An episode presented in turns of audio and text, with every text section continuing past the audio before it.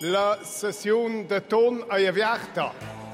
Bienvenue sous la coupole, le podcast politique du temps. Nous sommes à Martigny pour ce deuxième épisode de l'année. Ce sont plusieurs dossiers qui nous amènent en octobre. Il y a le scrutin fédéral sur l'AVS et les deux initiatives, celle des syndicats pour la 13e rente, celle des jeunes libéraux radicaux qui prévoit une augmentation graduelle de l'âge de la retraite et ensuite un calcul de l'âge de la retraite en fonction de l'espérance de vie. Et puis le 3 mars est aussi un jour important pour le Valais. Une nouvelle constitution est soumise au vote. Elle doit remplacer le texte actuel datant de 1907. Projet d'avenir pour les uns, projet cher et surchargé pour les autres. La bataille est rude en Valais. AVS, réforme constitutionnelle valaisanne, c'est évidemment tout naturellement que nous nous sommes invités chez Pascal Couchepin. Pascal Couchepin, ancien chef du département de l'Intérieur, l'AVS il connaît, deux fois président de la Confédération et radical toujours engagé. Bonjour Pascal Couchepin. Bonjour, soyez les bienvenus dans cette cité radicale.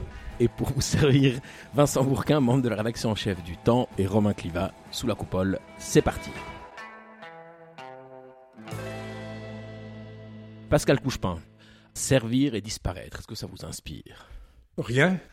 C'est un dicton qui provient de je ne sais plus quel euh, récit historique ou biblique ou de la vision politique du XIXe siècle, ce qui limite un peu les conséquences pratiques de ce dicton, puisque une grande partie des conseillers fédéraux mouraient en fonction, puisqu'ils n'avaient pas de pension, ils n'arrivaient pas à vivre sans cette source de revenus qui était le Conseil fédéral. Glamura racontait toujours l'histoire d'un ancien conseiller fédéral qui avait quitté la Suisse après son départ de cette fonction pour aller à Paris en espérant y faire fortune. En réalité, il n'a pas fait fortune, tout au contraire. Il est revenu misérable dans le canton de Vaud, qui lui a trouvé une place de chef de gare sur euh, la ligne Bière-Apple. Et il a tenu cette fonction jusqu'à sa mort, puisqu'il n'y avait ni retraite ni rente. Alors vous n'êtes pas chef de gare, Pascal Couchepin. Je fais ce que je veux. Vous faites ce que vous voulez, et avec certains collègues, vous avez publié une annonce à la fin de la semaine dernière annonce pour une AVS au service de toutes les générations, plusieurs conseillers fédéraux de centre et de la droite. Est-ce qu'il y a de la nervosité dans l'air dans le camp des adversaires de l'initiative des syndicats sur la 13e rente? Le texte est serein, il a un certain niveau.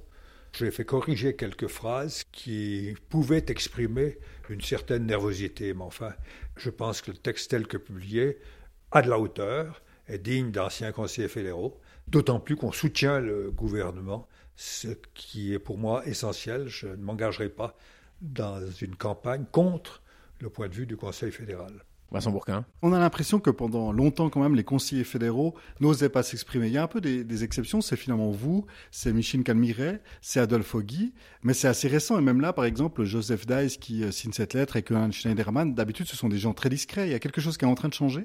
Pour ce qui me concerne, rien n'a changé, puisque dès le départ, je me suis exprimé, mais jamais contre le Conseil fédéral. Et si je ne suis pas d'accord avec le Conseil fédéral, en principe, je ne m'exprime pas par euh, sens de la continuité de l'État qui me paraît plus important que des règles un petit peu inventées en fonction des circonstances. Une dernière question sur le ton de cette campagne. Hein. On a vu euh, Pierre-Yves Maillard critiquer sa camarade ministre de l'Intérieur, euh, Elisabeth Baumschneider, qui défend évidemment la position du Conseil fédéral. Il le dit, moi j'y suis habitué, mais c'est plus difficile à comprendre pour les militants qui s'engagent en n'ayant ni les honneurs ni les revenus des politiciens professionnels. Qu'est-ce que ça vous inspire? Rien, sinon que s'il en est là à ce type d'argument, c'est que vraiment il a baissé de niveau. Mais vous y voyez quoi? Oh, Simplement une espèce de hargne, une certaine aigreur, issue peut-être euh, d'un sentiment de lutte des classes qu'il pouvait posséder à 18 ans, mais qu'il a abandonné pendant la période où il était au Conseil d'État vaudois et qui semble retrouver actuellement. Vincent Bourquin? En 2005, il y a eu un débat homérique entre vous et Pierre-Yves Maillard. C'était autour de la caisse unique, c'était infrarouge, en direct. Vous en souvenez? Oui, je m'en souviens, bien sûr. Maillard est parti sur un point de détail qui était le niveau des réserves des sociétés d'assurance maladie dans le canton de Vaud. Les réserves appartiennent à l'ensemble de la caisse euh, concernée. Et ensuite, pour des raisons techniques, ils sont répartis dans les cantons. Et le canton de Vaud avait en effet des réserves plus importantes que d'autres cantons. Et déjà à l'époque, M. Maillard réclamait la diminution des primes en puisant dans les réserves affectées au canton de Vaud, mais qui n'étaient pas propriété du canton de Vaud ou des assurés du canton de Vaud. Mais enfin, il disait il faut réduire euh, le montant des primes avec cet argent. Je constate qu'il n'a pas tellement changé de discours. Aujourd'hui, il est pour euh, réduire les coûts de la 13e euh, rente en prélevant dans les réserves de l'AVS, dont le montant est fixé par la loi, c'est-à-dire une année de dépenses. Aujourd'hui, un peu plus de 50 milliards, dans quelques années, autour de 70 milliards. Ces réserves sont voulues par le législateur, dont les socialistes qui l'ont voté, à ma connaissance, et elles sont assez justifiées. Toutes les entreprises qui n'ont pas de réserve sont en péril. Alors, euh, la Confédération, bien sûr, elle peut augmenter les impôts lorsqu'il y a des difficultés, mais ce n'est pas très sain. Pour ça que ces réserves sont justifiées. Et on voit que M. Maillard, quand il est en campagne, n'a pas changé sur ce point-là de vision du monde. Il faut épuiser les réserves avant de commencer à prendre acte de la réalité d'évolution de l'assurance maladie ou de l'AVS. Mais Pierre Maillard, c'est un peu comme vous. C'est une bête politique. Vous aimiez l'affronter à l'époque. Ah, mais je, m'entendais plutôt bien avec lui. La dernière fois que je l'ai revu, c'était à l'issue d'un débat où on n'avait pas la même opinion. Il m'avait même euh, fait la grâce de me ramener avec son véhicule à la gare de Lausanne. On avait parlé avec euh, amitié parce que finalement c'est un combattant, mais je suis un peu surpris par euh, l'espèce de hargne dans son discours. C'est dommage parce qu'il a quand même un autre niveau intellectuel. Je pense, si on rentre dans les détails de, de la problématique de l'AVS, on sent qu'il y a un malaise autour de l'AVS, même à droite. On a l'impression que la droite a de la peine à être proactive. On voit que l'entrée à l'AVS représente une part qui baisse euh, par rapport aux derniers revenus de plus en plus. C'est un des thèmes de la campagne. Pourquoi est-ce que la droite n'arrive pas à être plus proactive dans le domaine de l'AVS et se fait régulièrement acculer par la gauche avant de décider? Oui, parce que la gauche est sans limite quant à la revendication. Bon, je constate qu'on a prévu au Parlement de débats, je crois en 2026, sur euh, le financement de l'AVS pour les dix prochaines années. Donc c'est à cette occasion-là que chaque groupe présentera ses propositions et à la fin on arrivera à une solution de compromis. Cette fois-ci c'est une épreuve de force que les syndicats lancent contre l'AVS pour démontrer qu'ils sont capables de, faire échec au bon sens quand euh, il y va d'intérêt euh, limité de leurs syndiqués, puisque une grande partie d'entre eux n'ont pas besoin de la 13e rente et ceux qui ont besoin peuvent bénéficier des prestations complémentaires. Mais Pascal Couchepin, attendre 2026, c'est bien beau, mais il y a de nouveaux événements, il y a une question du pouvoir d'achat, ça c'est Quel nouvel événement? Bah, Les frais fixes à la fin de l'année pour quasiment tout le monde, euh, les loyers, ces choses-là qui augmentent. C'est pour ça d'ailleurs qu'il y, il y a des gens qui, comme moi et vous, sans doute, n'ont pas besoin au jour le jour de, de la rente AVS, pourquoi nous donner quelque chose dont on n'a pas besoin? Et ainsi utiliser une partie des ressources de l'AVS au profit d'une classe qui n'en a pas besoin. Mais il y a un côté humiliant des prestations complémentaires. Oh, pensez-vous Il y a des gens qui n'y vont pas parce qu'ils doivent aller s'annoncer comme euh, proches de l'indigence en fait, et ça retient des gens. C'est pas impossible. Personnellement, j'ai vécu une expérience tout à fait positive.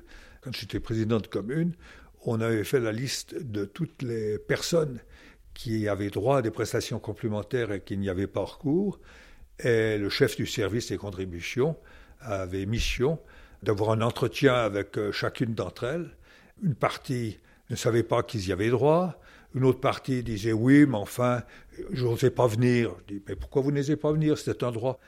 Et on a fait les démarches nécessaires pour que des gens puissent toucher les prestations complémentaires. Je me suis en particulier d'une personne qui nous avait envoyé une lettre émue en disant euh, dorénavant je peux m'offrir quelques petites grâces supplémentaires dans le mois. Elle citait d'achat de yogourt aux fruits, enfin des choses comme ça.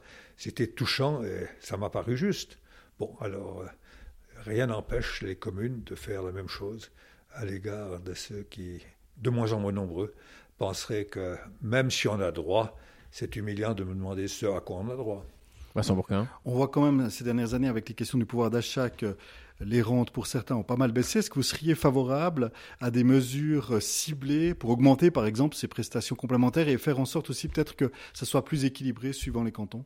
Je suis d'accord avec des solutions d'amélioration du système, des trois piliers, mais je ne suis pas d'accord de vous répondre aujourd'hui.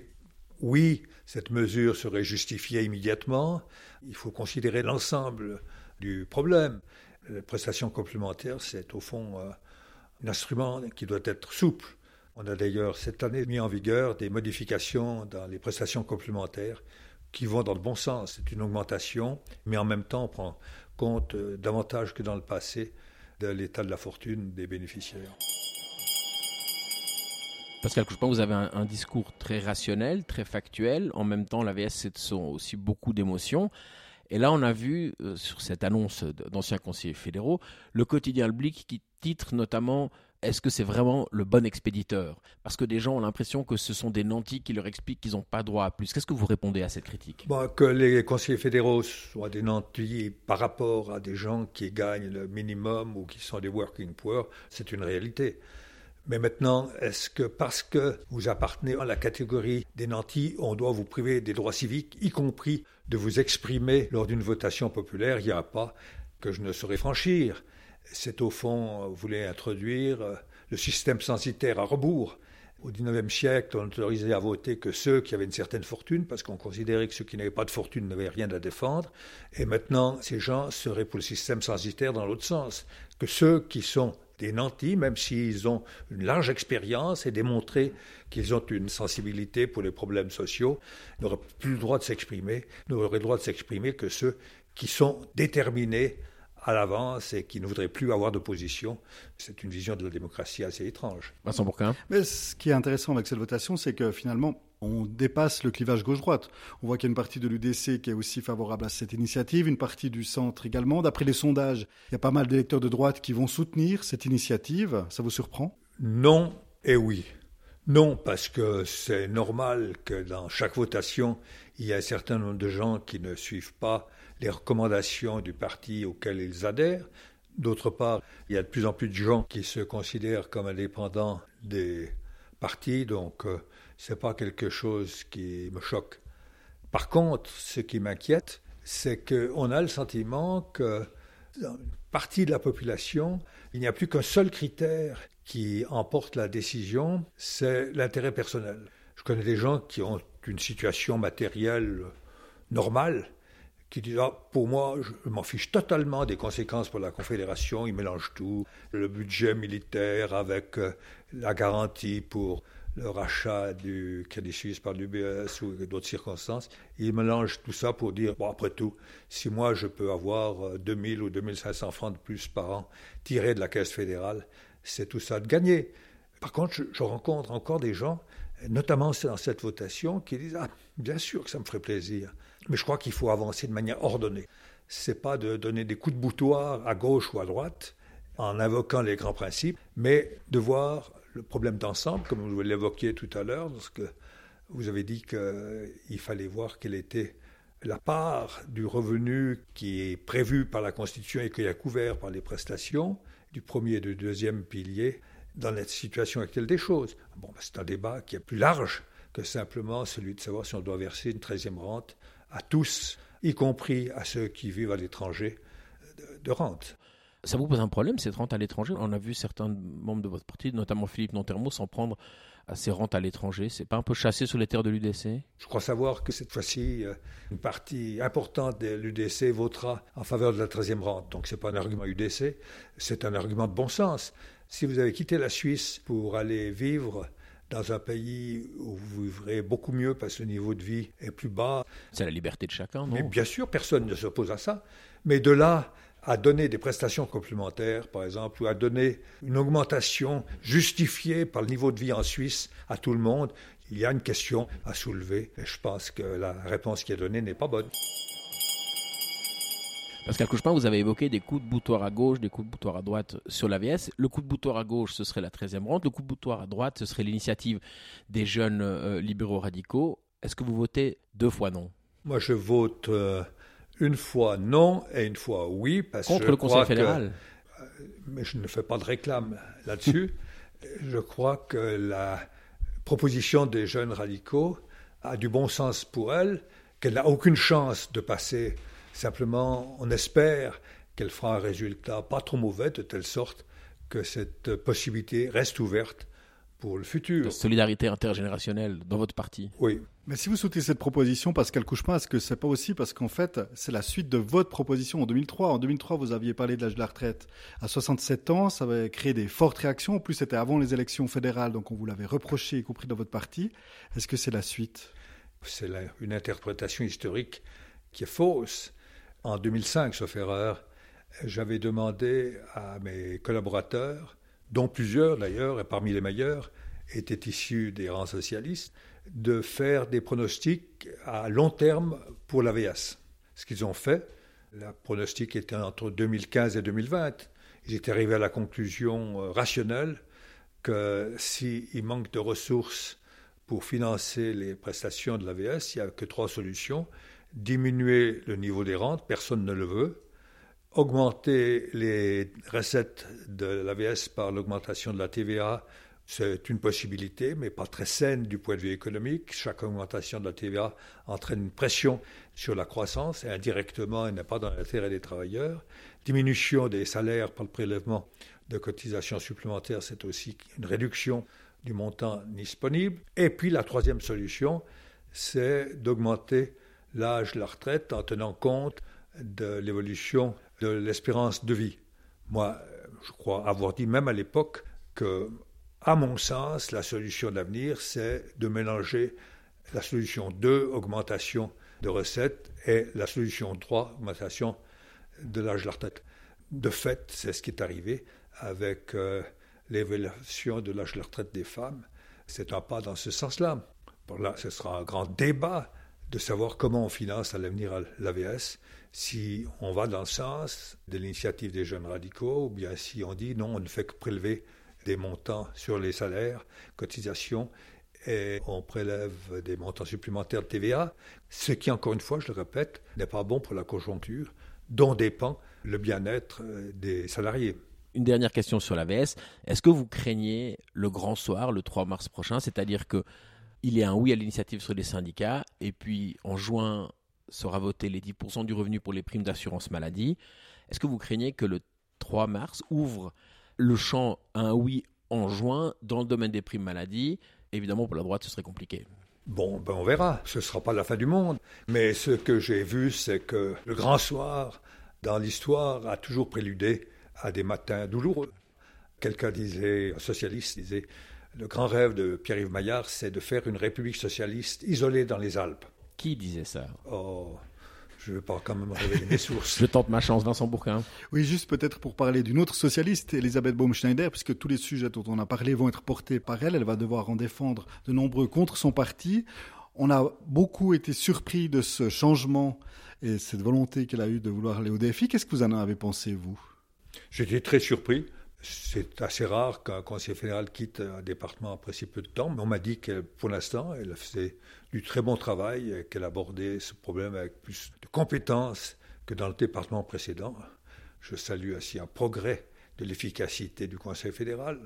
Et puis elle énerve un petit peu son parti, donc euh, ça vous fait oh, ben sourire. ça, ce serait une euh, petite prestation complémentaire que je ne vais pas détruire. Mais vous savez, ça nous arrive à tous de énerver un peu le parti quand on est au Conseil fédéral. Je ne voudrais pas que ça devienne une règle générale pour elle, parce que c'est inconfortable au de moment. Mais enfin, je la félicite. Elle fait une bonne entrée en service à ce département. On va passer à, une, euh, à la Constitution valaisanne, Pascal Couchepin, Constitution de 1907. Le Valais vote le 3 mars. Pourquoi voter oui à cette Constitution que certains prétendent progressiste et d'autres chère et aussi trop progressiste, justement? Bon, écoutez, moi j'ai suivi les débats de la Constitution. Euh, j'ai été impressionné par la qualité des interventions. Je ne sais pas s'il s'est fait une sorte de dynamique interne au sein des constituants, mais enfin, la grande majorité d'entre eux ont approuvé le texte à la fin. La dynamique, c'est qu'ils ont mis trop de choses Tout dedans. d'un coup, lorsque ça doit passer devant le peuple, une partie des partis politiques qui soutenaient ces constituants, qui les avaient envoyés à l'Assemblée constituante, tout d'un coup choisissent un camp opposé. Quel parti? Bon, le centre en particulier, dans l'Eau-Valais, les, les libéraux valaisans, enfin. Bref, aujourd'hui, on constate que la Constitution n'obtient pas l'appui du Haut-Valais, presque unie. En tous les cas, au niveau des partis, je ne suis pas sûr dans l'opinion publique, ce sera aussi clair. Dans le Bas-Valais, c'est moitié-moitié, j'allais dire, probablement avec une tendance plutôt positive pour le oui. Personnellement, je vote oui parce que j'ai lu les arguments des opposants. Pratiquement aucun d'entre eux ne me convainc.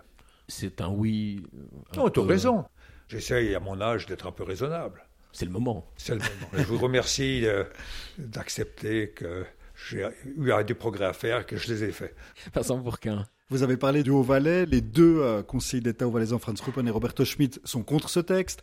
D'autres sont pour, d'autres encore ne disent rien. Est-ce que là, il n'y a pas une belle cacophonie qui est difficile à comprendre? Ah bah, Visiblement, oui, mais je ne pense pas que le Conseil d'État va succomber à la cacophonie actuelle. Pascal Couchepin, on vous sent très prudent sur le financement de l'AVS avec la 13e branche, mais apparemment moins prudent sur la question constitutionnelle parce que ce projet prévoit sept conseils d'État, donc deux départements de plus, deux états-majors en plus, deux services de communication en plus, beaucoup d'argent. Oui, c'est beaucoup d'argent. C'est probablement une disposition qui me plaît le moins dans la nouvelle constitution. Par contre, je suis extrêmement positif à l'égard de la réorganisation des cercles électoraux, la répartition par région. Bon, l'un balançant l'autre, je donne la chance à l'avenir et à la nouveauté. Vincent Bourquin. Un autre sujet qui fait débat, c'est le droit de vote des étrangers au niveau euh, communal. Est-ce que vous y êtes favorable? Non. Mais vous votez oui à la Constitution Je vote euh, la variante qui dit oui à la Constitution sans dire oui au droit de vote des étrangers au niveau communal.